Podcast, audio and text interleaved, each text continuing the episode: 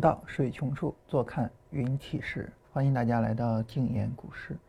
呃，我们今天啊，这个继续跟大家聊这二十四堂财富课。嗯，今天是它的第二篇啊，当然我我尽可能的赶一下进度哈，然后以便于让这个大家不太喜欢聊这些话题的人，这个呃尽快的结束这个煎熬啊。第二篇呢是关于商誉的啊，所以我们今天重点聊一下我们应该怎么样去理解商誉。然后第三篇和第四篇是聊关于商业模式创新的，我们就放一块儿跟大家聊一下啊。今天我尽量的把这三篇聊完。然后我再说一下，就是明天我们直播要暂停一天啊。明天我去医院，呃，然后呃没有办法过来啊。这个医院得上午去，嗯。然后我们来看一下第二篇里面啊，第二篇呢，他谈到的是舒巴呃舒尔茨和他的星巴克啊。然后这个呃陈迪呢在这就问说，这个微软的产品呢编辑成本非常的低嘛，嗯，所以在这个时候呢。那么它的利润会非常的高，但是呃有一些公司呢，那么它的编辑成本也是比较高的。啊，但是呢它本身也是能够去赚钱的。啊，所以呃比如说就是像星巴克，星巴克的编辑成本其实并不低，因为我们每喝一杯咖啡，它就需要有这个投入新的咖啡豆啊，然后要有新的店员，然后帮我们去做。啊，所以它的边际成本其实是并不低的啊，但是呢，星巴克也是比较赚钱的，所以陈迪就特别奇怪啊，他说，呃，那我觉得必须得像微软呀、像谷歌啊这样的高科技行业才能够创造亿万财富，当然像星巴克它又没有什么新的科技，实际上是一个非常老掉牙的企业，那它为什么还会有机会呢？陈先生回答说啊，首先在于规模上啊，因为它规模非常的大，我们几乎走到哪儿都能够看到星巴克。呃，我记得之前有一位朋友跟我讲过这么一句话，因为我不爱喝咖啡啊，所以没大喝过。然后他跟我讲说，星巴克对他来讲存在的最大的意义就是，他无论走到哪里都可以喝到一杯呃水准以上的咖啡，就是说大致上差不多啊，不至于说你想喝咖啡，然后这个城市没有，你要买速溶的或者怎么样啊，不至于这样啊。当然这是他们喝咖啡的人这么说啊，当然这些东西我也不喝，然后我也不知道。但是星巴克的规模我们能够。就是非常非常的感受得到，对吧？呃，哪个城市都有。那第二个呢，就是它的品牌啊。那对于星巴克来说呢，他们特别有意思的在于什么呢？它的品牌实际上是特别好的，但是呢，那么星巴克基本上没有怎么去做过广告啊。那为什么说星巴克不做广告也能够建立起来一个非常顶级的品牌呢？有三个原因。第一个原因呢。就星巴克从一开始，它就会选择最为繁华的地带去开咖啡店，所以这种情况下，就是他哪怕不做广告，但是你走到哪儿，你都能看得到它，啊，你到最繁华的地方逛街的时候，你能看得到它，所以呢，你就难免会知道它。第二个呢，就是全球化带来的一个机会，全球化呢带来了人口的一个呃全球性的流动，而这种全球性的流动，自然而然呢就带来了我刚才呢说的那位朋友的需求，就是。无论我走到哪儿，我都想喝一杯水准以上的咖啡。这个时候呢，星巴克就提供了这样一个呃需要，然后呢，呃，我们就可以去说这个星巴克就因此而带来了一个一个更快的一个发展。最后一个就是它上市，上市之后呢就可以融资嘛，呃，而且呢你上市之后呢也能够有更好的一个品牌效应。比如说我们是上市公司，那就不一样，对吧？所以。呃，包括很多的连锁酒店，其实也跟这些有关系。比如说像希尔顿，啊，然后呢，呃，他们在很大程度上也是得益于像全球化的这个概念，啊，基本上呢，这是关于呃这本书的内容啊，就是关于星巴克这本书，就是这里面谈到的关于星巴克的内容。好，那么我们重点要跟大家聊的呢，就是两个字，叫商誉，换句话说就是品牌价值。呃，然后在这里面，这个陈先生也提到说，星巴克最重要的其实呢，就是在于它的商誉。这个商誉呢，为它带来了一个附加的价值。尽管说呢，它的编辑成本比微软是要高的，但是呢，那么这个商誉就决定了它还是能够去赚到利润。嗯，啊，因为它有它的那个附加价值。啊，在它的那个附加价值比较大的情况下，它的利润空间比较大的情况下，相比之下，尽管它的边际成本比较高，但是呢，相比于它能获得的利润，其实这个边际成本就微乎其微了。啊，所以边际成本它不是一个确定的概念，不是说非得像呃刻一张光盘似的，边际成本几乎为零才叫低的边际成本。只要你的啊单品的利润远远的高于你的边际成本，这个时候边际成本就可以说是比较低的。当然，星巴克是满足这一点的。那么，之所以星巴克满足呢，最重要的原因就在于它的品牌价值、它的商誉。呃，所以对于我们来说，比如说我们去买股票的时候，我们肯定也是希望说，我去买就是什么样的股票呢？我去买商誉比较高的股票，啊，然后这种情况下呢，那么，呃，那么这个品牌价值能够额外的啊为这家企业带来呃额外的效应。在这一点上呢，巴菲特，我们再提到巴菲特啊。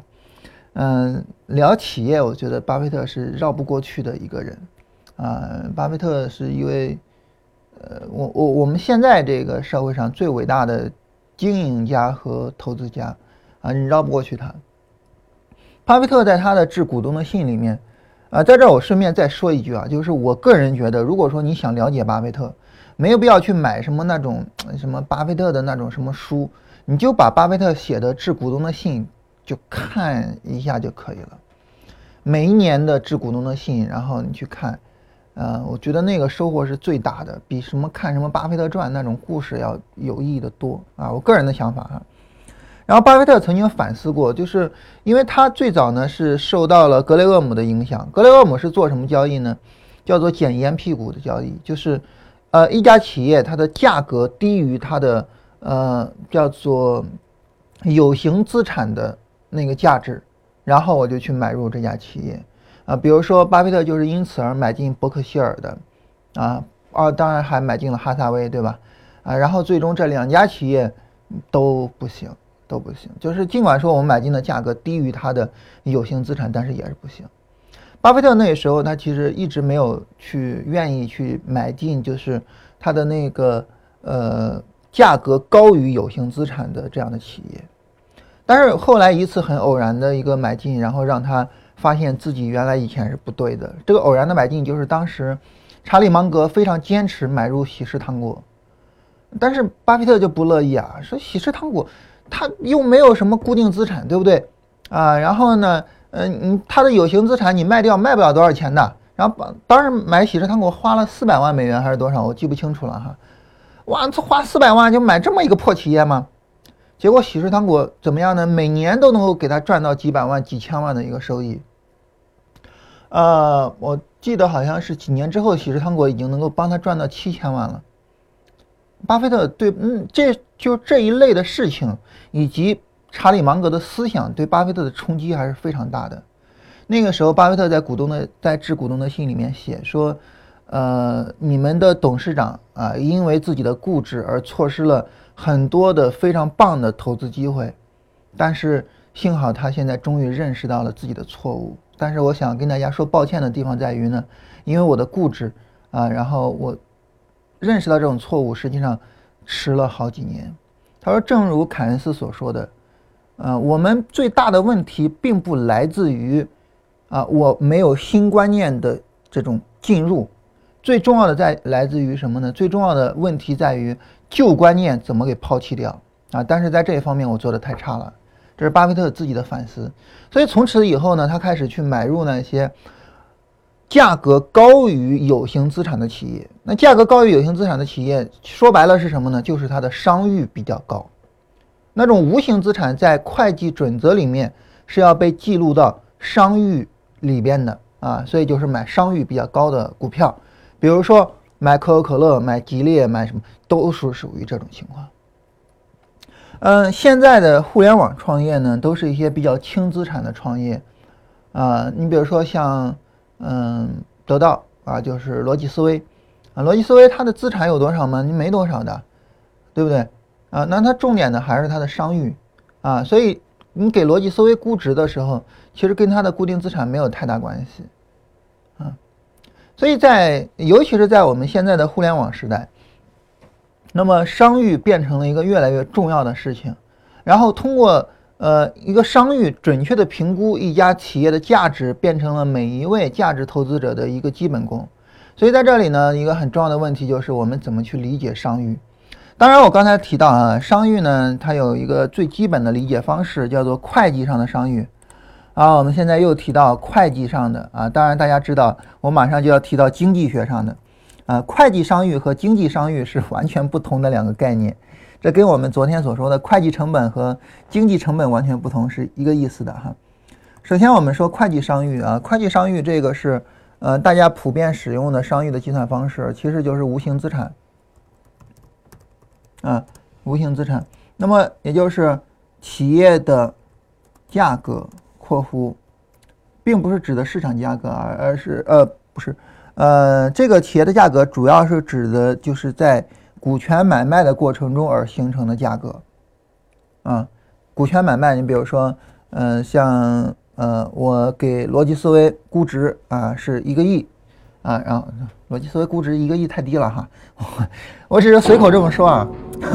假如说给逻辑思维估值一个亿，但是逻辑思维的固定资产只有一千万，那么逻辑思维的商誉就是九千万啊，所以这个往往在于股权买卖中产生啊，那么企业嗯。企业的价格，然后呢，去减去它的固定资产，啊，这样的话呢，啊，或者说减去它的有形资产，不能叫减去固定资产啊，减掉它的有有形资产。那么，价格减掉有形资产就是无形资产。那么这个无形资产呢，就是会计商誉。会计商誉是不准确的，啊，会计商誉是不准确的。那么更准确的是经济商誉。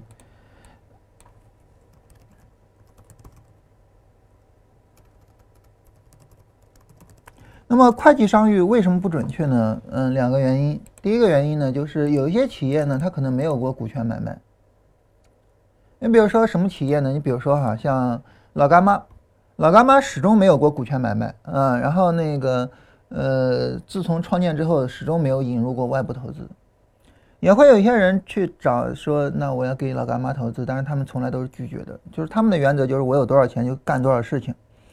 而正儿八经的、严肃的风险投资，也没有人会去投老干妈的，嗯，所以呢，你说老干妈它从来没有过股权买卖，但是你说老干妈没有商誉吗？老干妈没有品牌价值吗？那不可能的，对不对？肯定是有品牌价值的。所以这是第一个方面。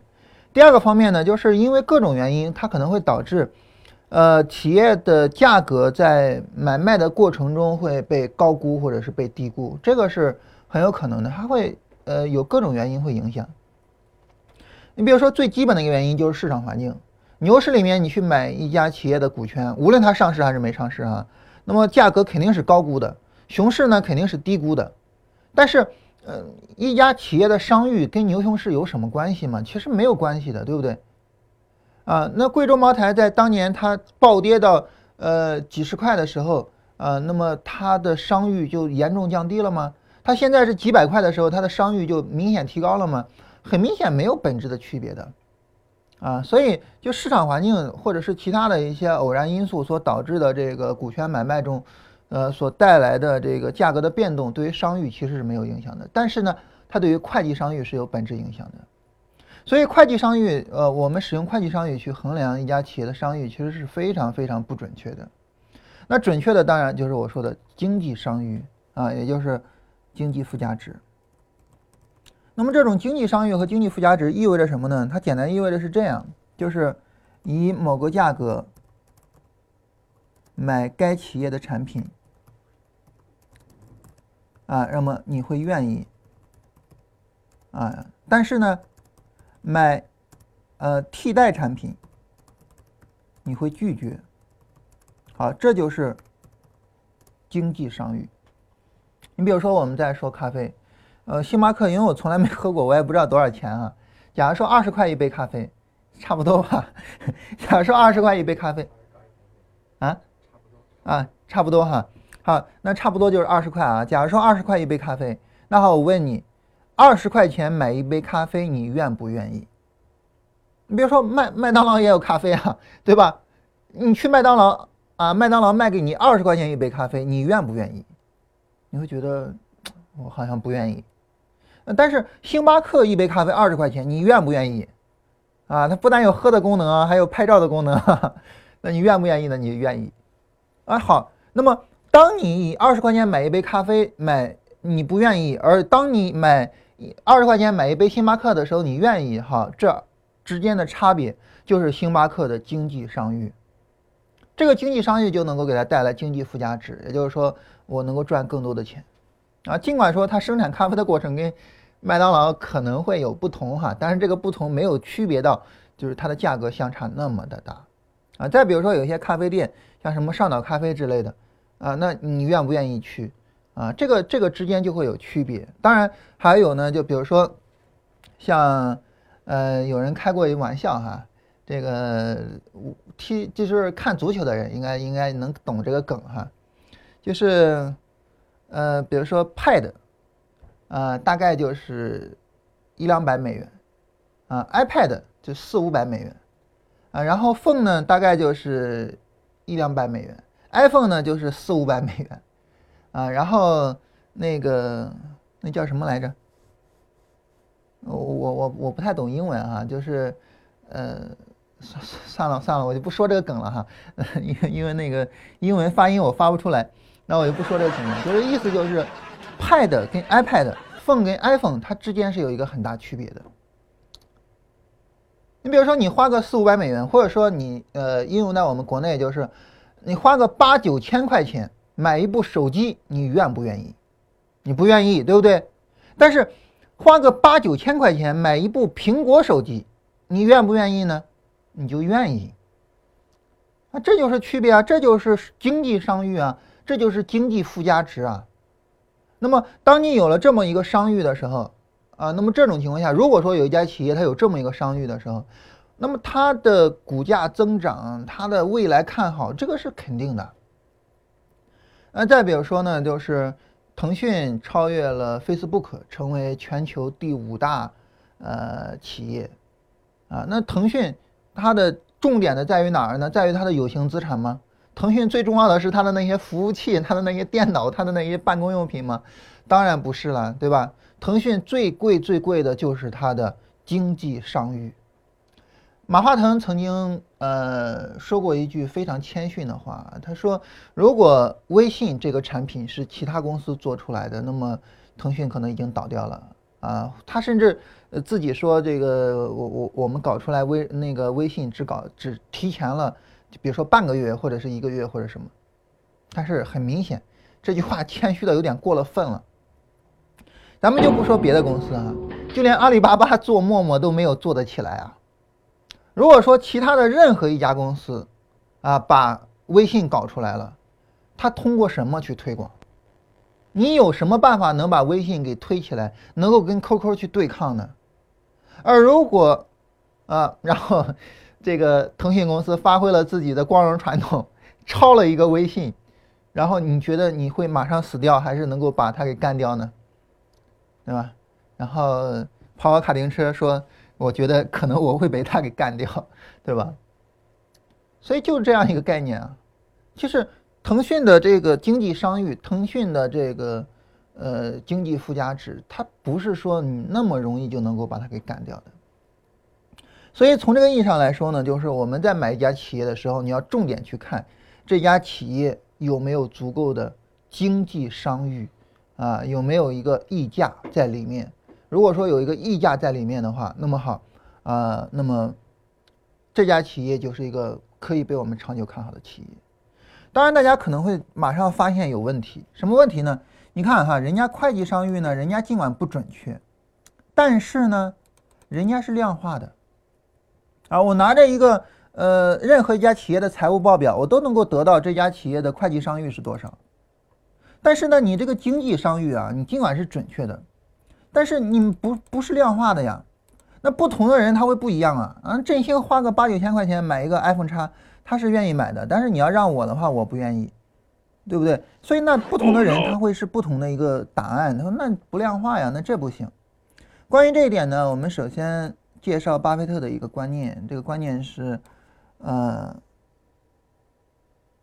我们更愿意要模糊的精准啊而不是啊不是模糊的正确而不是精准的错误啊。所以这是首先的一点就是尽管经济商誉是模糊的一个概念但是它是正确的。会计商誉呢尽管说是精确的但是它是错误的。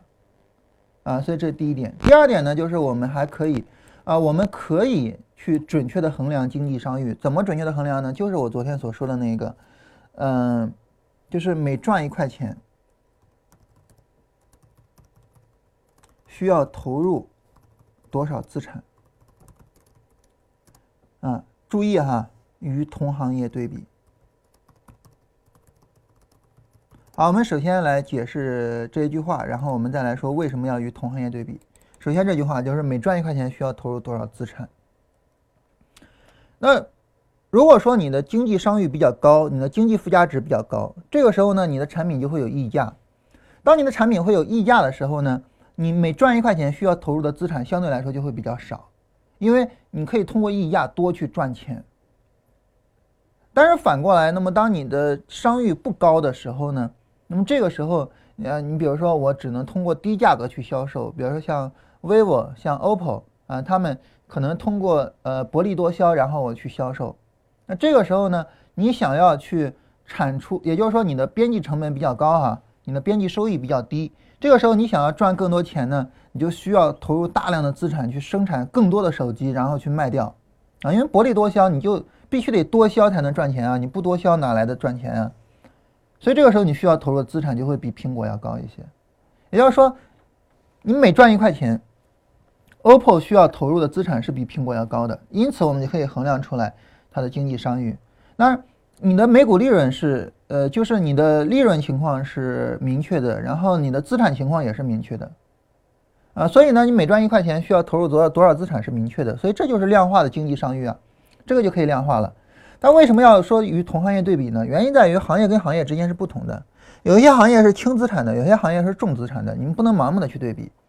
你把那个逻辑思维去跟钢铁行业去对比，你发现呢，逻辑思维赚赚钱当然比钢铁行业容易了，当然我不需要投入更多资产了，因为天生就这样嘛。但是如果说我看好钢铁行业，然后我要在所有的钢铁行业里面找一家的时候，怎么找呢？那我就在所有钢铁行业里面去找那个呃投入资产更少的那家企业。那大家可能会问说，投入资产多它有什么坏处？呃，那这儿我们就需要跟大家聊一下，就是资产是怎么来的。资产的来源无外乎就是两点啊，啊，资产的来源无外乎就两点，一点呢是股东权益，啊，还有一点呢就是负债。啊，为什么说需要投入更多资产会有问题呢？因为说白了，你你你别管投入多少资产，你只要给我挣钱挣得多不就完了吗？但是不是这样的啊？当然，对于负债来说，我们很好理解。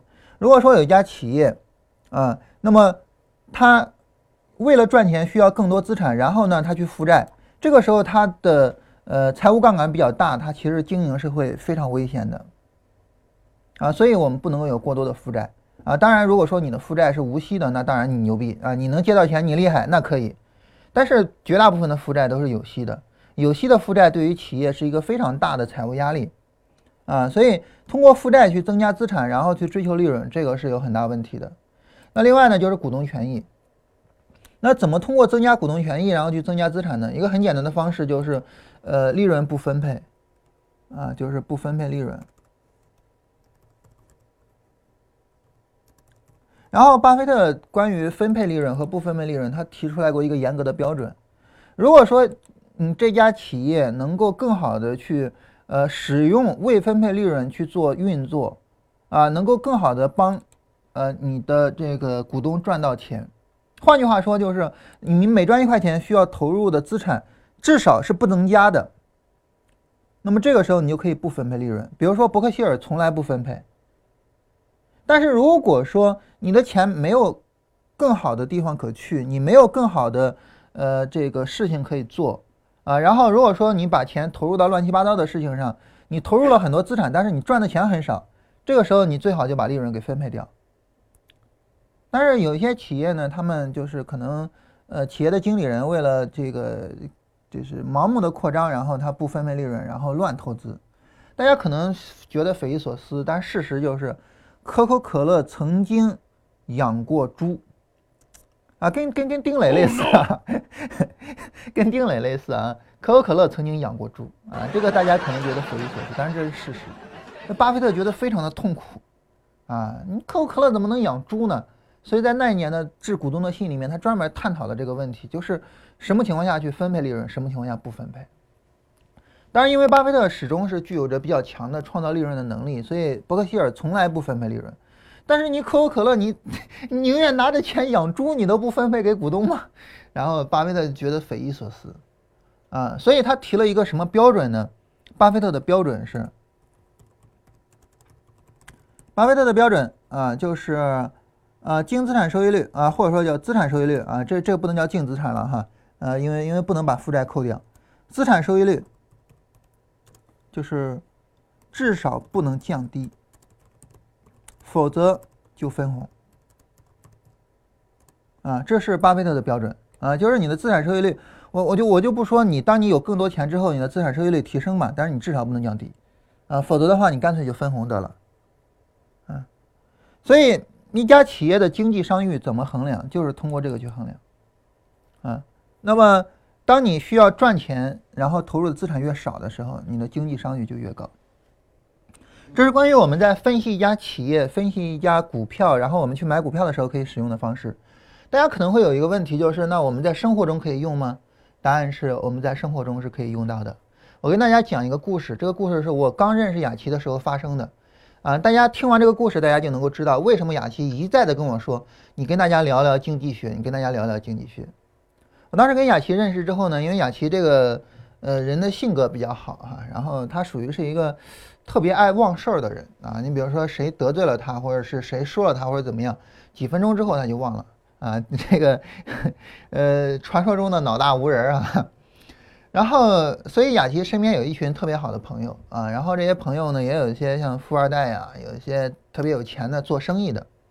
有一次我跟雅琪跟他的朋友一块儿吃饭，然后吃饭当然就闲扯吧，吹逼嘛，啊，然后这个其中呢，扯到了就是那朋友就说，哎，现在生意真他妈难做啊。说那为什么生意难做呢？他说你不知道啊。他说我呢是大概是这么一情况，就是首先呢我是从各个不同渠道的供货商啊，然后呢去拿到原料，然后去生产，生产出来东西之后呢，我要提供给我的下游，下游是一个非常大的企业啊，是是哪家企业我就不说了啊，下游是一家非常大的企业，嗯，然后呢，当我去呃做这件事情的时候呢，我把我的货供给下游那家超大的企业。那个企业呢，他不会说直接把货款给我，然后呢，他会三个月之后给我货款。但是呢，那些小的那些企业呢，他们在给我供货的时候呢，我是需要马上把货款给他的。这就导致了一个问题啊，就是我的钱不够用啊。因为我要扩大生产的话，假如说我要扩大生产，我就需要呃很快的给别人更多的钱，同时呢，我很慢的收到更多的钱。这个时候我的资金的。空缺就会非常的大，所以经济压力就很大。哎呀，所以他们钱真是不好挣啊！我说你这事儿，这个这个，你你你应该理解啊，这很正常嘛，因为这叫什么叫账期？大家做做生意的都知道有账期这个概念，对不对？啊，就是你货给我了，我要在账期之后把钱给你，而不是马上给你钱啊，这个太正常了。所以那家大企业给你有账期，这个很正常。但是你说你去解决的时候，你没有一个很好的解决方案吗？当然有了，你有一个什么样的很好的解决方案呢？就是你也给这些小户账期呀，对吧？就是你的那些供货方，你也给他们账期啊，半年之后我再给你结。这样的话呢，你就可以拿着别人的钱做自己的生意啊。你为什么非得马上给人钱呢？对吧？别人给你的账期三个月，你给别人的账期六个月。六个月怎么比划的啊？这样，你给别人的账期六个月，你你中间就手里边就有三个月的别人的钱，你就可以用别人的钱做生意啊。那然后他就说，那我怎么就是别人他不可能给我账期嘛？因为他本身就是一个很小的供货商，那他没有那么大的一个抗风险的能力，六个月的风险他扛不了嘛。哎呀，我说这个就很容易了嘛？怎么讲很容易呢？你比如说你的原料。一开始的时候呢，你从他那儿进原料，一吨你给他一千块钱啊，我我随便说数字哈。好，我现在一吨给你一千零二十，你干不干？就是我给你增加百分之二的利润，你干不干？但是呢，我有要求，就是你要给我账期，我要要我要六个月的账期。就是你愿不愿意为了那百分之二的利润给我换六个月的账期？我相信会有人会的。如果你发现六个这个百分之二的利润没有人答应你，好，我给你百分之五的利润，我给你多增加百分之五的利润，你给我六个月的账期行不行？那百分之五可能有点太高了啊，我觉得百分之二就差不多了。当然，我为什么是百分之二，我一会儿再详细说哈。但是我说就是，我觉得百分之二差不多了。那那哥们就说，那你你如果说我给他百分之二的这个呃利润的一个让步的话，那这个时候我的经济压力也很大呀，对吧？啊，因为我的成本一下增加了百分之二啊。但是呢，还是一个时间问题。怎么讲是时间问题呢？就是这个百分之二。什么时候你才兑现呢？半年之后才兑现。那么这半年的时间，你随便做个投资，你比如说这百这个这个这个中间这六个月的账期，你把他的钱存余额宝，我给你开玩笑，就是你把钱存余额宝，半年都有百分之二了，对不对？我为什么跟你说百分之二呢？就是因为再高了之后呢，它对于你的盈利能力有要求啊，但是百分之二对你的盈利能力没有任何要求，你就存余额宝，你就有百分之二了，对不对？然后你半年之后，你再把你的钱给他，啊，然后你就不赔不赚。然后你做生意肯定钱要滚动的，你肯定挣的要比百分之二要多嘛。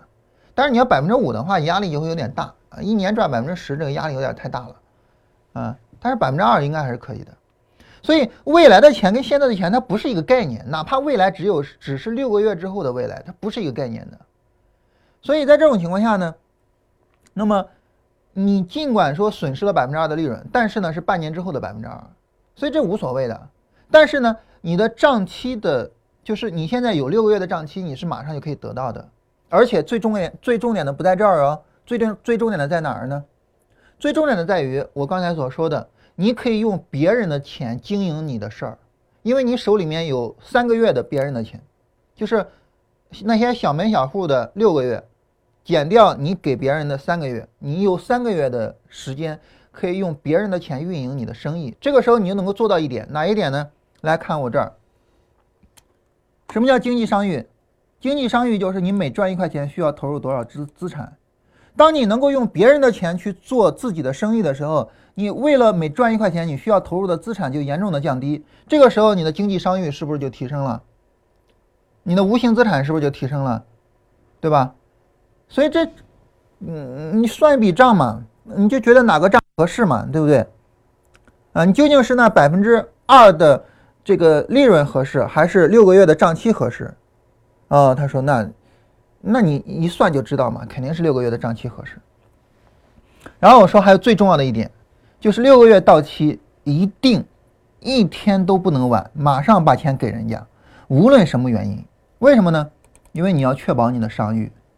你要确保别人对你始终保持信任，啊，必须得确保这一点，啊，如果说没有办法确保这个商誉，没有办法确保别人对你的信任，你这个事儿是干不下去的，啊，所以大概就这样一个情况，啊，但是呃，他后来这么做了之后，其实效果也比较好，但是很可惜的是，他们的整个行业后来的这个情况变得有点不是很理想，啊，所以呢。呃，惨淡经营。啊，直到前面一段时间才有所好转，啊，这个是很可惜的，啊，但是，呃，重点不在这儿，重点在于，如果说他没有采用这种方式，啊，没有说这这种这种经营方式的调整，那么企业可能早就倒掉了。所以为什么雅琪就觉得说跟大家聊经济学呢？因为他觉得经济学可以解决现实问题。它不像其他的很多的理论，就是说啊，大家什么扩展一下大家的思维或者什么的。经济学不是扩展你的思维的学科，经济学就是一个解决现实问题、探讨现实问题的学科。啊，所以雅琪当时听完之后就觉得，他说就别管他那位朋友就是是不是这么做，但是至少就这是一个解决方案。就经济学能够提供这种非常准确的解决方案，这是经济学比较牛的地方。啊，所以这是为什么雅琪。就说跟大家，呃，说希望我跟大家去聊这个东西啊，原因就在于这儿。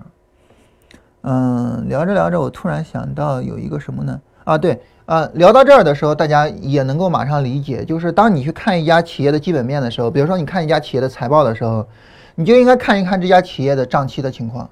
他在卖货的时候呢，是不是马上到账？他在进货的时候，也就是说他进原材料的时候，是不是能够赊账？是不是有账期？如果说一家企业，比如说像格力，啊，那么他在进原材料的时候，他是有账期的。但是格力每卖一个空调，你必须马上给他钱的，啊，因为格力是他自己直营的卖卖那个什么哈，啊，然后你马上要给他钱，所以格力就是在使用着别人的钱在运营着自己的生意，这个就了不起，啊，比如说茅台。你你 你去买茅台酒的时候，你不能赊账嘛，对吧？那么他在卖货的时候，他收到的是现金，但是呢，他在收原材料的时候，他给的是账期，啊，我就在使用着别人的钱在运营着我的生意，那就了不起。所以大家不要觉得听我跟这个雅琪我我讲这个故事讲完，大家听完就完了哈，说啊这这故事挺有意思，没了，不是的，它对于你从基本面的角度选股票是有非常大的帮助的。你就去选那些有账期的股票，就是我能拿着别人的钱去运作自己的生意的那样的股票，这样的股票的经济商誉，这样的股票的经济附加值才是真正牛的，好吧？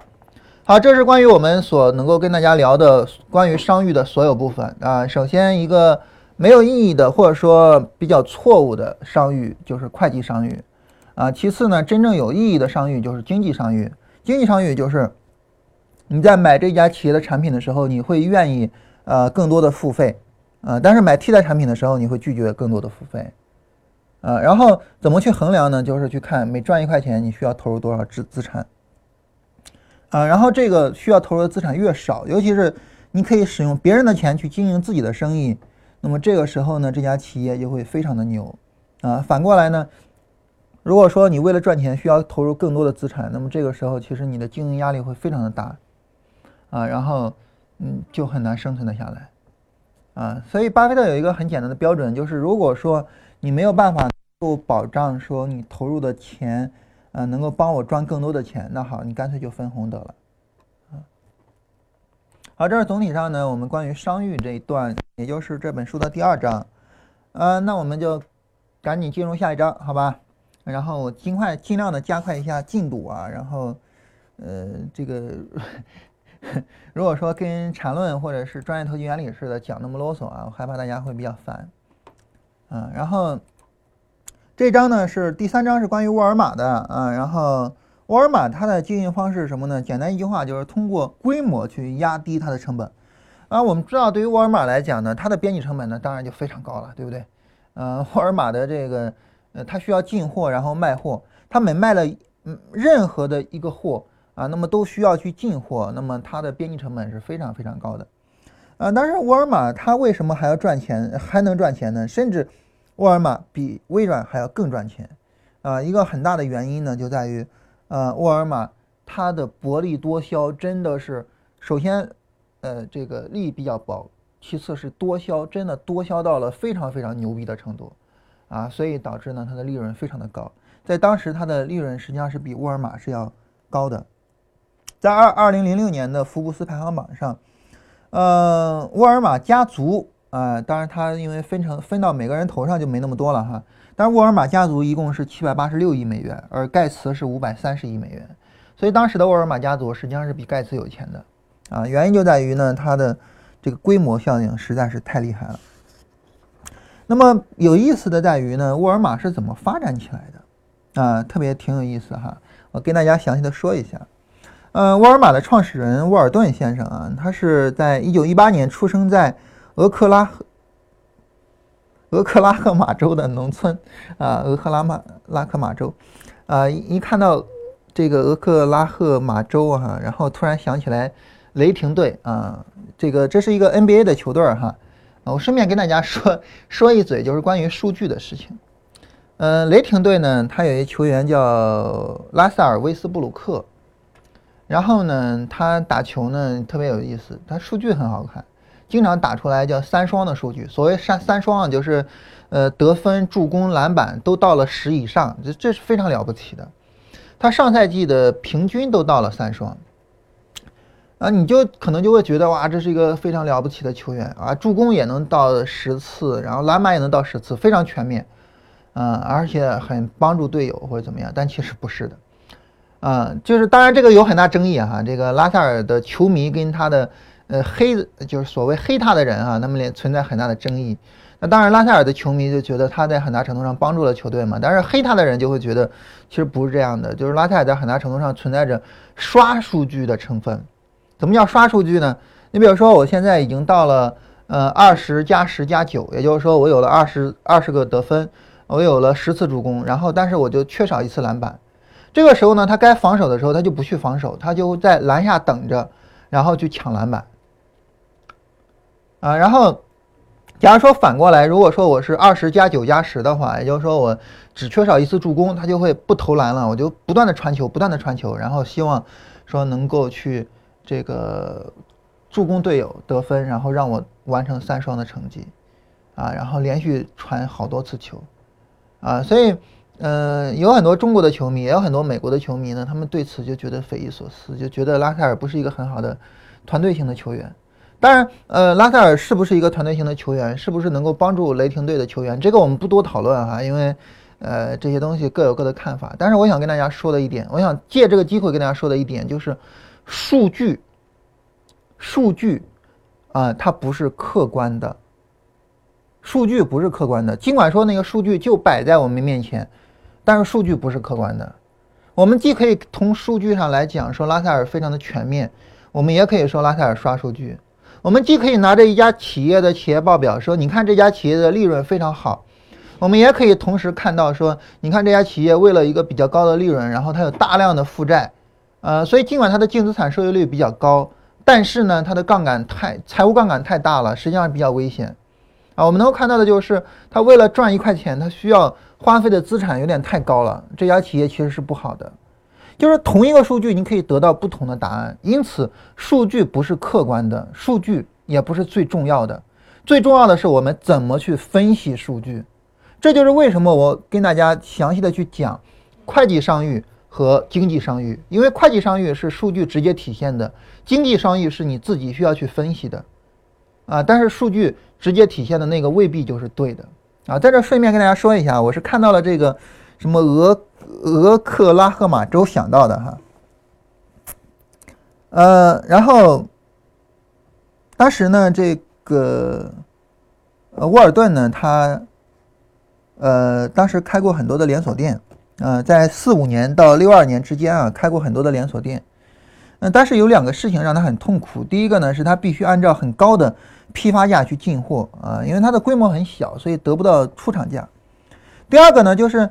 他开货，呃，他开店呢是开在了阿肯色州，啊，这这些名字我我都念不惯哈，嗯，然后他开在了阿肯色州，然后呢那是农村，是边远的地方，人口比较少，然后市场也比较小，没有批发商愿意送货，所以沃尔顿必须得自己送货，所以这个就很尴尬啊，所以当时就特别的痛苦，一方面进价比较高，另外一方面呢这个运费比较高，嗯，然后。呃，后来呢，这个，嗯，沃尔顿就突然想明白了这个道理，想明白什么道理呢？他说：“你看哈，嗯，那大家都不愿意在乡镇去开，啊，然后大家觉得在乡镇不会盈利，然后连锁超市都开在城市，那我就可以专门就开在乡村啊，呃，就乡村才有机会啊，而且那儿没有竞争的，因为大家都不往那儿开，所以就没有竞争嘛。那只要我的价格能稍微低一点，我能够赢得市场，那么就 OK 了。”所以呢，在六二年的时候，一九六二年，这已经是他开店开了十七年之后了哈。在一九六二年的阿肯色州呢，沃尔顿开了第一家沃尔玛超市，他的口号就是“天天平价”啊，这个我们在今天中国的沃尔玛也能够随处看到啊。然后呢，他选地方选的都是那些没有人去的，但是人口在五千到两万五千之间的乡镇，在这样的小地方呢，没有竞争啊，而且呢。你这样的小地方呢，它人人口耳相传，这个广告就是能够有一个很好的效果。所以呢，他每开一家沃尔玛超市呢，马上就会家喻户晓，不需要去花费任何的广告费用啊。然后到六九年的时候，也就是七年之后，沃尔玛开了十八家分店，全部都是在人口小于两万五千人的小镇啊。然后，呃，在那儿呢，它有非常强的定价权。那么，因为在这个时候他有定价权，所以呢，他就能够去赚到钱。那么赚到钱了之后呢，那么他再往后面去拓展的时候，实际上就相对比较好拓展。比如说，他建了自己的物流库存中心啊，虽然是被迫的啊，但是呢，他只好这么去建，因为没有批发商愿意给农村送货，我就自己建嘛，我就自己做物流嘛。然后，但是呢，他突然发现，哎，当我为了解决没有人愿意给我送货，我自己建物流的时候，我居然解决了第一个问题。第一个问题是什么？大家还记得吗？就是。他只能够到批发商那儿去，按照批发价去进货，没办法去进到那个出厂价的货。但是我现在有我自己的物流中心了，我现在有我的自自己的物流团队了，那我就可以直接到厂商那儿去进货呀。所以呢，从那之后，啊，沃尔玛呢就开始跟厂商去谈价去进货啊，然后呢，呃，通过自己的物流中心运到各个分店，然后随着沃尔玛的规模越来越大，越来越大，然后最终呢，他们的竞争力。啊，也越来越强，因为它跟厂商谈价钱的能力越来越高嘛，所以它的这个货是越来越便宜的。啊，然后后来呢，沃尔玛又在纽交所上市，上市之后呢，嗯，它有了更多的钱，然后很自然的就可以更多的去做这些事情。啊，所以沃尔玛给我们带来了很多的好处，因为，呃，它帮我们去，呃，这个省了很多的钱，啊，对吧？所以就这样，大概这样一个概念。所以，嗯，所以就是呃，我我们听完沃尔玛这个这个故事，我们有没有想到一家企业？对，我们想到了京东，对不对？啊，其实跟京东很相似。啊，很多人跟我谈，就是说京东的商业模式，就是我跟大家说过，我爱人以前工作的那家公司，一开始京东找他们合作，他真的看不上京东的，真的没觉得京东会怎么样。因为那个时候有很多网店，啊，除了京东跟阿里巴巴之外，非常多的网店，但那些网店都倒倒掉了，所以他们也不觉得京东能够做起来。但是没有想到的是，几年之后，京东从他们那拿货，一年就能拿到一个亿以上，啊，那个时候他们才开始重视京东。就是京东的商业模式。那时候我跟我爱人聊京东的时候，我说其实京东不像淘宝。就因为他们都把京东跟淘宝去对比，就觉得淘宝是电商，京东也是电商，就京东跟淘宝类似。我说不是，京东跟淘宝一点点都不像。京东跟谁像呢？京东跟沃尔玛像。跟沃尔玛像，就是我找你这家企业去跟你谈，然后从你这儿去进货，啊，然后我建我自己的物流中心，然后我有自己的物流团队，它其实跟沃尔玛很像。而京东跟沃尔玛有特别像的地方就在于呢，他们在。一个比较偏僻的地方，独辟蹊径，啊，然后沃尔玛是在乡村里面，啊，然后京东呢是在呃这个物流这一块上，啊，因为你在淘宝上呢，你的物流大概需要一周或者是几天的时间，但是在京东你只需要一天，啊，所以在这种情况下呢，那么他们抓住了一点点微弱的优势，在一个大家所有人都不重视的地方去开拓。啊，然后最终就开拓出来了如此啊伟大的一个事业，所以呃，我们经常讲创业。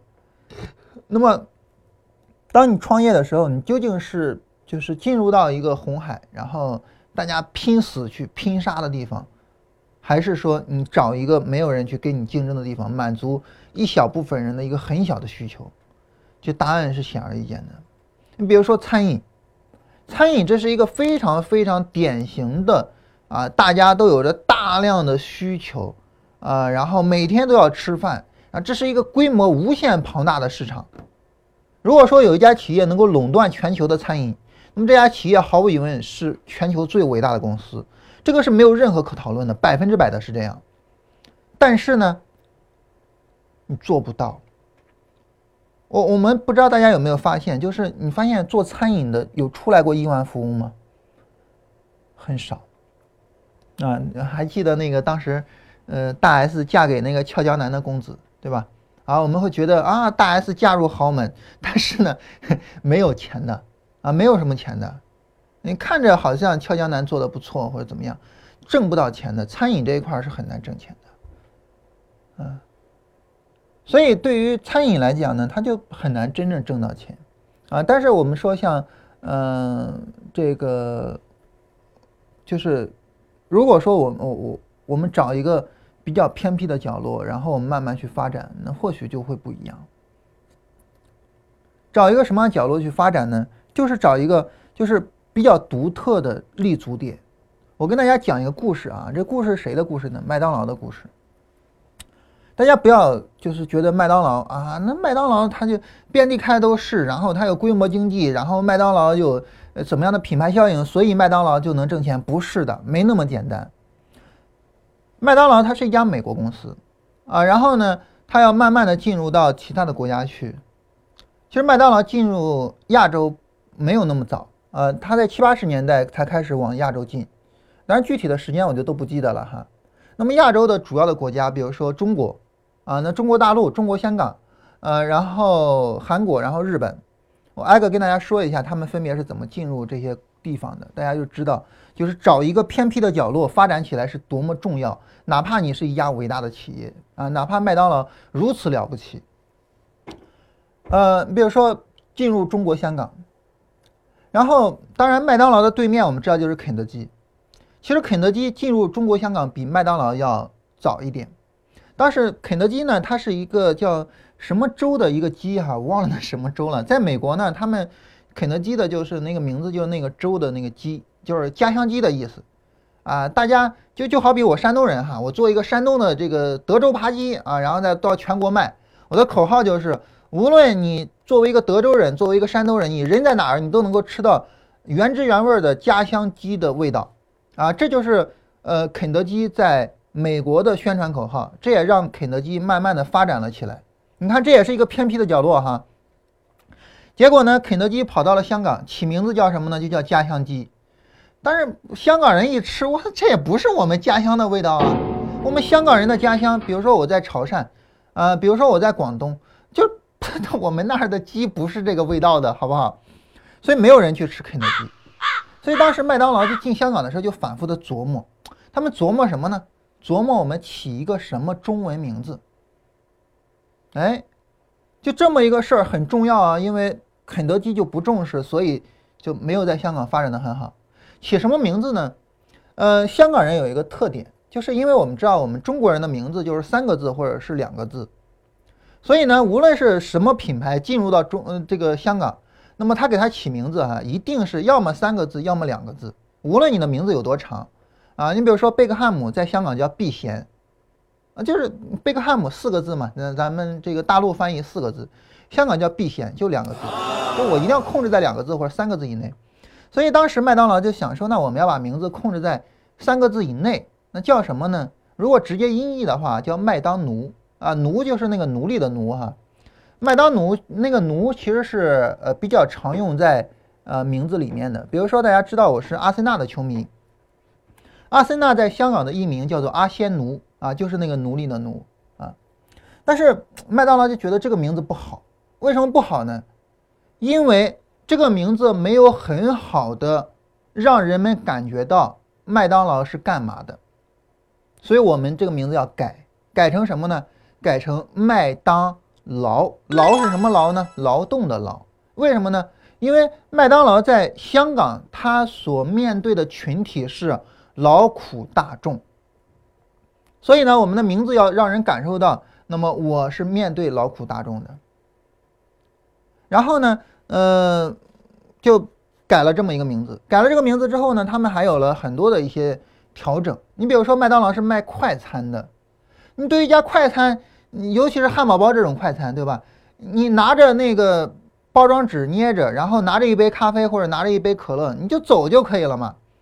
或者是你在店里吃三五分钟吃完了你就走人就可以了嘛，所以大概在美国的麦当劳呢，一个人在餐厅里面吃饭就不算走的哈，就是在餐厅里面吃饭大约花十一分钟，这是麦当劳统计的啊。但是呢，当他们进入香港的时候就不一样了，为什么呢？因为香港大家知道广东那边他们习惯喝早茶，什么叫喝早茶呢？就是点一些东西，点一些点心，大家边吃边聊天边喝。他说是早茶，实际上是从早晨大概九点来钟一直吃到中午，然后中午饭也不吃了，然后等着再吃下午茶。所以他们习惯了那种慢思调理的方式。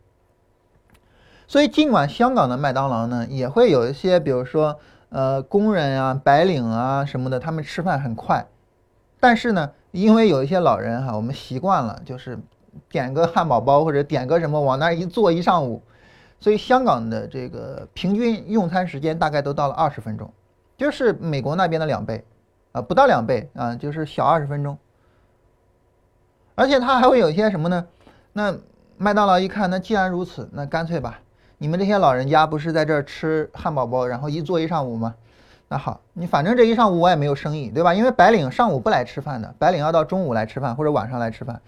那好，我给老人家提供报纸，了不起啊！这是一个非常非常了不起的决定，啊，怎么这么讲呢？因为，嗯，你想，有哪一家饭店愿意给人提供报纸吗？你给人提供报纸，人坐着不走了，你饭店都坐满人了，还有新的客户进来吗？没人来了嘛。那麦当劳就敢，我给老人家提供报纸，你在这儿一坐一上午，先来请坐，啊，坐吧，没事儿，请坐，啊，然后更奇葩的还有什么呢？很多香港的小朋友就自己上学下学，然后你下学之后，那家里人还没有回家，怎么办呢？没地儿去，去麦当劳写作业。来，小朋友去麦当劳写作业没关系，你在这坐吧，就就在这写吧，不往外赶人。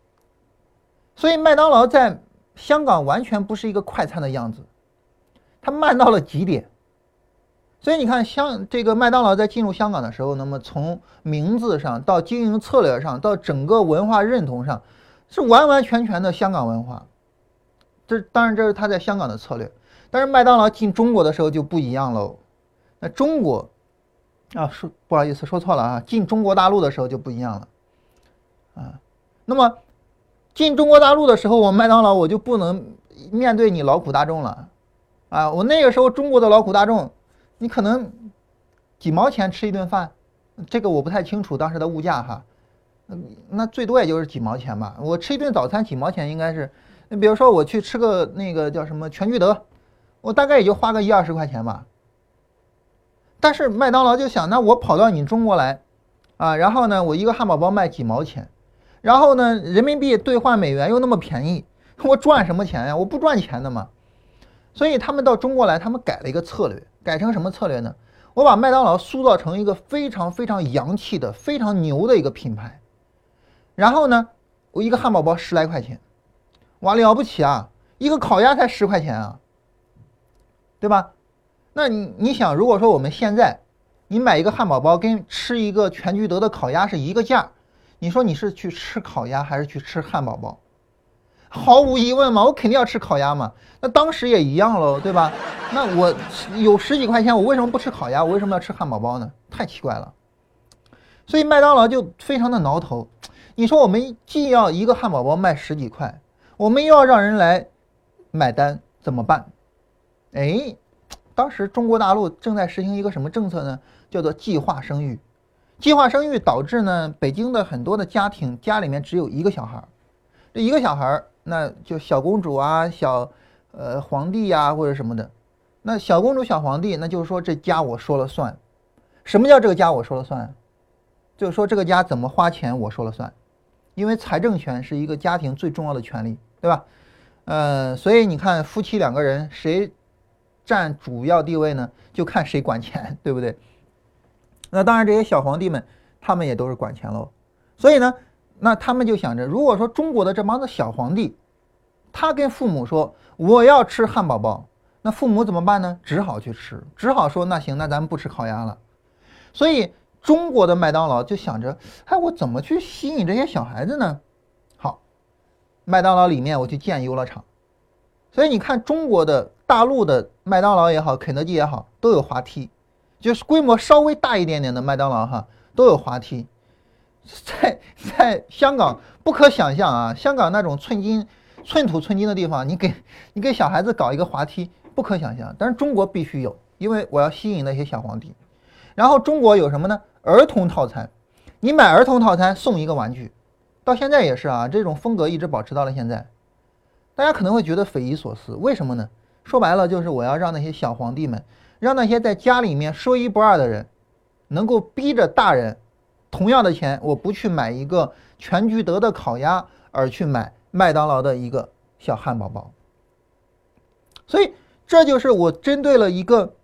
一个不起眼的市场啊，我针对了一个大家都没有发现的市场啊，所以你不要以为说麦当劳是一个全球性的公司，麦当劳是一个多么牛逼的品牌，然后我就直接把我的所有的产品，然后只要是往你呃这个国家去放，我就一定能够火起来，我就一定赚钱？不是的，麦当劳是经过了非常深思熟虑的筹划，才进入了香港，才进入了大陆的。当然，他在进韩国、进日本的时候，也是呃有类似的筹划过程。你比如说韩国，我们知道韩国是非常排外的，对吧？这全宇宙都是韩国人建立的啊，孔子是韩国人，端午节是韩国人创造的，等等等等。所以麦当劳要进韩国的时候，他就需要搞到一点，哪一点呢？要让韩国人认为麦当劳是韩国人的，对吧？你如果说不让韩国人认为麦当劳是韩国人的，你能指望着韩国人吃麦当劳吗？不可能嘛，对吧？韩国人不买外国车，不买外国的手机，不买外国的任何东西，我为什么要买外国的汉堡包呢？所以，麦当劳在进入韩国的时候，第一时间希望韩国人入股。而且是控股，所以最终麦当劳在韩国开店的时候，我印象中是韩国人控股的，啊，如果没记错的话，韩国人控股的，啊，所以那个时候也会有人去骂呀，说你看那我们韩国人为什么要吃美国人的汉堡包？那大家就说啊，这不是美国人的汉堡包啊，这是我们韩国人的汉堡包啊，所以这是他进韩国的策略，啊，然后呃，当然大家知道这个中国的麦当劳一直到现在才是被我们给。控股了，对吧？所以改名叫金拱门，然后最后是进日本的时候，进日本的时候也是遇到了一系列的挫折，然后也是有既定的一些呃方案。一个什么方案呢？我们知道日本人是被日本这个民族有点，嗯，我我说一句不敬的哈，很抱歉，就是有点犯贱。日本服什么人呢？就是把他给揍趴下的，你把他给彻底打趴下，他跪下来服你啊。但是你如果说友好的对待他呢，他就特别的倨傲。啊，所以美国呢就属于彻底的把日本给干趴下了，所以日本人就跪下来喊大爷。然后麦当劳在进入日本的时候就采用了一个什么策略呢？就是宣扬我麦当劳就是美国文化的代表，我就是美国，你是不是跪下来喊大爷呀？行了，来吃大爷的汉堡包吧。所以这就是他进入日本的策略。所以你发现他进四个地方使用了四个策略，每一次呢我都非常严格的去细分。这个市场有哪些是我需要去赚的钱，然后我就专攻这个市场的这一部分。麦当劳在中国有去赚那个老大爷看报纸的钱吗？没有的。啊，麦当劳在韩国的时候有赚小孩子的钱吗？也没有的。麦当劳在日本的时候希望日本人去入股吗？没有的。麦当劳在呃这个香港的时候说来香港人跪下来喊大爷吗？也没有的。所以就是他在任何一个地方都是使用着适合这个地方的策略，啊，这就是说，呃，我们在创业的时候，你一定要知道你能够满足哪一部分人的需要，然后呢，你通过满足这部分人的需要，去为你开拓一个事业。你比如说像对于我们这个节目，我们这个节目成天跟大家闲扯淡啊，这个，呃，扯到现在这个这这连这样的书都开始扯了哈，就这种，啊，然后为什么呢？因为我们希望的受众，我们觉得我们，呃，对我们有意义的受众，就是那些有自己的思考能力的人啊。然后呢，就是那些呃有辨析能力，就是那些能够去通过理性思考问题的人。这样的人知道什么有用，知知道什么没用。这样的人不会想着你去给他推股票或者怎么样。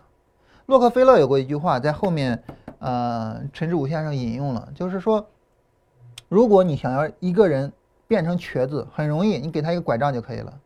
哎呀妈呀，好腿给忽悠瘸了，就那概念，你知道吧？你给他一拐杖，你就把他给忽悠瘸了。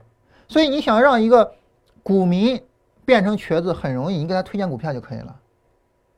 当然我们不做这样的事情，我们希望我们的股民不是瘸子，我希望我们的股民是好人，是正常走路的人，是依靠自己的双腿去走路的人。所以我们就这么玩啊，你就没有人关注我们，或者是我们的用户量增长很少，或者怎么样，我无所谓啊。嗯，当然我知道振兴也无所谓，对吧？那么只有这样的人才能真正帮助我们把商业模式做起来，只有我们商业模式做起来，我们才能真正赚到钱。而为什么我们后边商业模式赚起来，呃，做起来之后能够赚到钱？后面呢，我会跟大家聊关于股权的部分啊，这后面有。那么到时候我会跟大家讲。什么样的企业它的股权是更值钱的？什么样的企业它的股权是有价值的啊？我们到后面会详细聊。但总之呢，就是当你在创业的时候，一定是有针对性的针对某一个市场尤其是有针对性的针对大家都没有那么关心的一个市场，然后呢，我们在这个市场里面去开拓。当我们在这个市场里面开拓的好了，我们有可能会往外拓展。你比如说沃尔玛后来就从乡村走向了城市，啊，农村包围城市啊。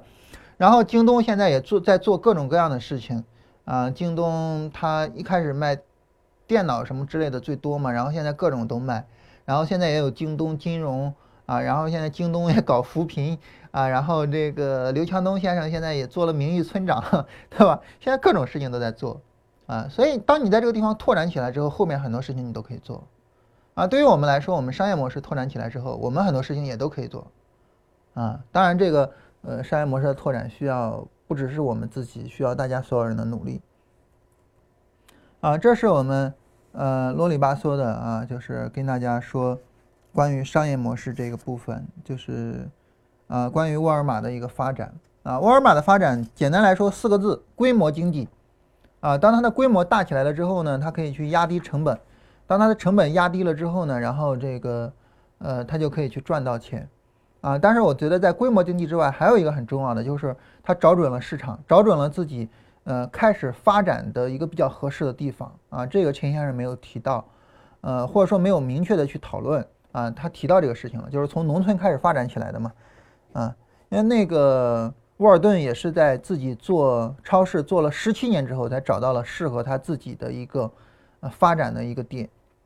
下面呢是说戴尔的一个模式，戴尔的模式呢实际上就是一个。叫定制加直销的模式，嗯，要不然就说这些吧哈。这个再说戴尔的应该来不及了哈。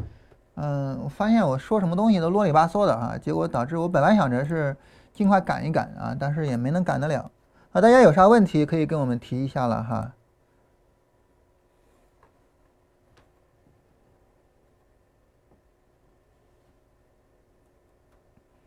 啊，有朋友问说，嗯，券商板块是不是会提前结束调整？啊，我们来看一下券商板块。券商板块，我记得好像昨天有有有谁提到东方财富来着？啊，证券。券商板块是不是会提前结束调整？嗯，但是现在看不到一个很好的迹象。嗯，券商板块整体上还是比较弱的。就是这波下跌还是跌的比较猛的，看不出来一个很好的迹象。昨天有谁提到东方财富？嗯，东方财富走的还我我印象中走的还可以，啊，走的不算差。然后这儿这儿有一个非常重要的问题啊，说呃老师你之前有讲过大盘止损和个股止损，你先达到止损先执行。那么上证指数呢，在十一月二十号跌破了十一月三号的低点，是不是就达到了大盘的止损位？是不是应该清仓？啊，然后中小板还没有破位，是不是中小板不清仓？啊，然后这个问题本身包含着严重的错误，这个问题本身包含着严重的错误，什么错误呢？就是进场，啊，然后呢，嗯，设置止损。啊，设置止损就是说，要么我盈利，要么你给我扫止损，对吧？所以我设置一个止损。当我设置止损的时候，就是个股跟大盘谁先到达了止损点，我就止掉。啊，然后，假如说止掉就无所谓了。假如说没止掉，开始有盈利，盈利呢就是 就是出场，盈利出场。也就是说，止损这个事情，应该是进场之后设置，然后呢，应该是进场之后。假如说，我在这儿进场，我在进场设置，设置之后呢，进场之后行情不理想，下来跌下来给我扫掉止损，应该是这样。那你不能是都已经你进场，进场之后呢，行情大幅度的盈利，然后你又被止损掉了？你不能这样啊！你在盈利的时候当然是要盈利出场了，你在这就要出场，对吧？关于出场方式，我们也跟大家说了啊，就是，呃，行情平稳，嗯，有结构出场；行情如果不平稳，呃，或者说行情速度比较快，可以主动出一下场。呃，前两天我也跟大家举例子，就比如说我们玻璃是我我们主动出了一下场，啊，玻璃我们在这天快速拉升的时候，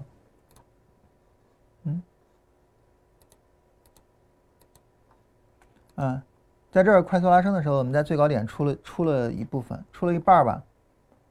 就是你你你你盈利的情况下，你肯定不能说止损出场啊，不存在这个概念啊。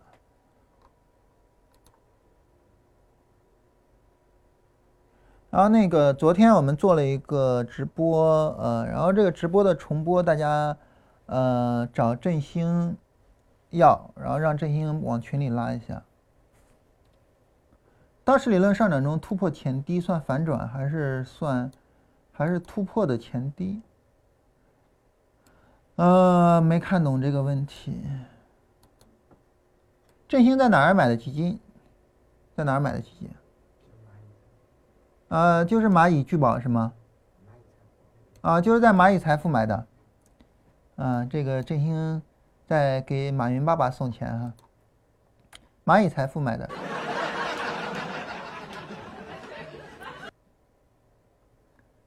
道氏理论上涨突破前低啊，这个看什么级别的前低？如果是短线前低，这就是波段回调嘛。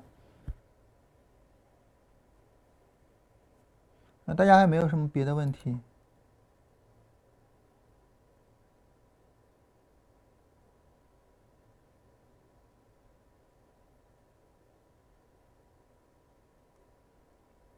呃，试着画波段，然后找特定的点出出来做交易系统，但是有感觉就找出来的买卖点很相似，啊，然后那就说明你找的买卖点，你既然说找的买卖点很相似，其实它就还是不是特定的点，还是就是相似的点。啊，还是相似的点，还是说他们是很类似的一个策略，就是还是说没有那么大的区别。另外一个呢，就是重点呢不是不同，重点的是对于交易系统来说，最重要的是能盈利。我跟其他的思路跟其他的方法相同还是不同无所谓，我能盈利就可以，对吧？能盈利这一点是最重要的，除了这个，其他的都无所谓。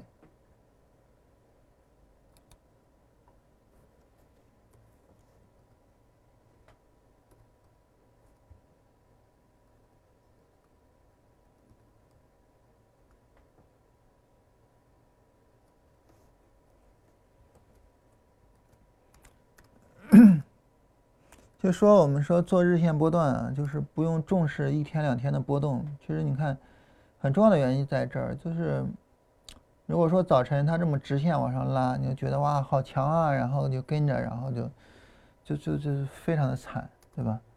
所以就是。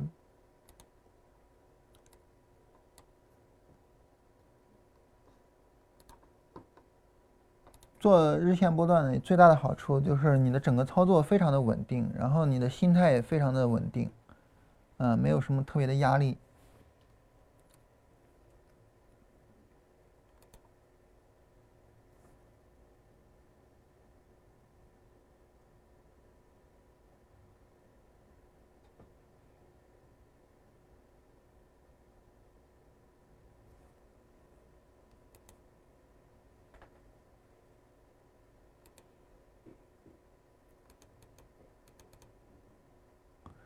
看大家还有没有什么别的问题啊？没有别的问题，我们今天就到这儿。然后明天我们停一天，我去医院一趟。呃，然后，呃，这个就是讲这个财富课，我不知道大家，因为我我我我老说大家跟我反馈一下，我们聊一下，但是就没有人反馈啊。然后那个我我还是挺希望大家跟我说一下，就是你们是不是认同这种方式？呃，就是根据道氏理论的原版，嗯，对于这个图哈，根据道氏理论的原版，嗯，一这儿破位不算趋势逆转，然后破位的低点破位才算趋势逆转，所以二这儿破位算趋势逆转，这是道氏理论的原版，就是破位的低点破位才算，啊，它这个我觉得是一个，呃，尽量的去缓解一下那个波段的错误判断，但是。在我们，呃，在我们，呃，已经有了波段的思想的情况下，没有必要再去找道士人的原版了。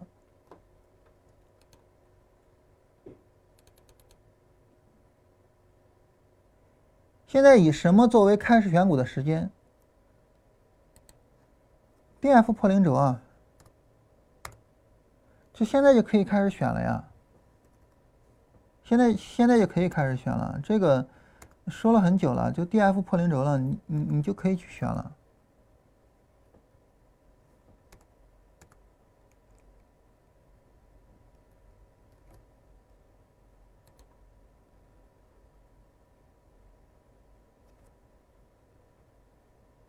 好，那我们今天就到这儿吧哈。然后咱们到周五的时候呢，跟大家讲一下关于戴尔的故事。然后下面是关于叫商业伦理的故事。啊，我们尽量的能够多讲一些。看一下内容啊。戴尔，然后商业伦理，然后政府管制。政府管制这个可聊的并不多啊。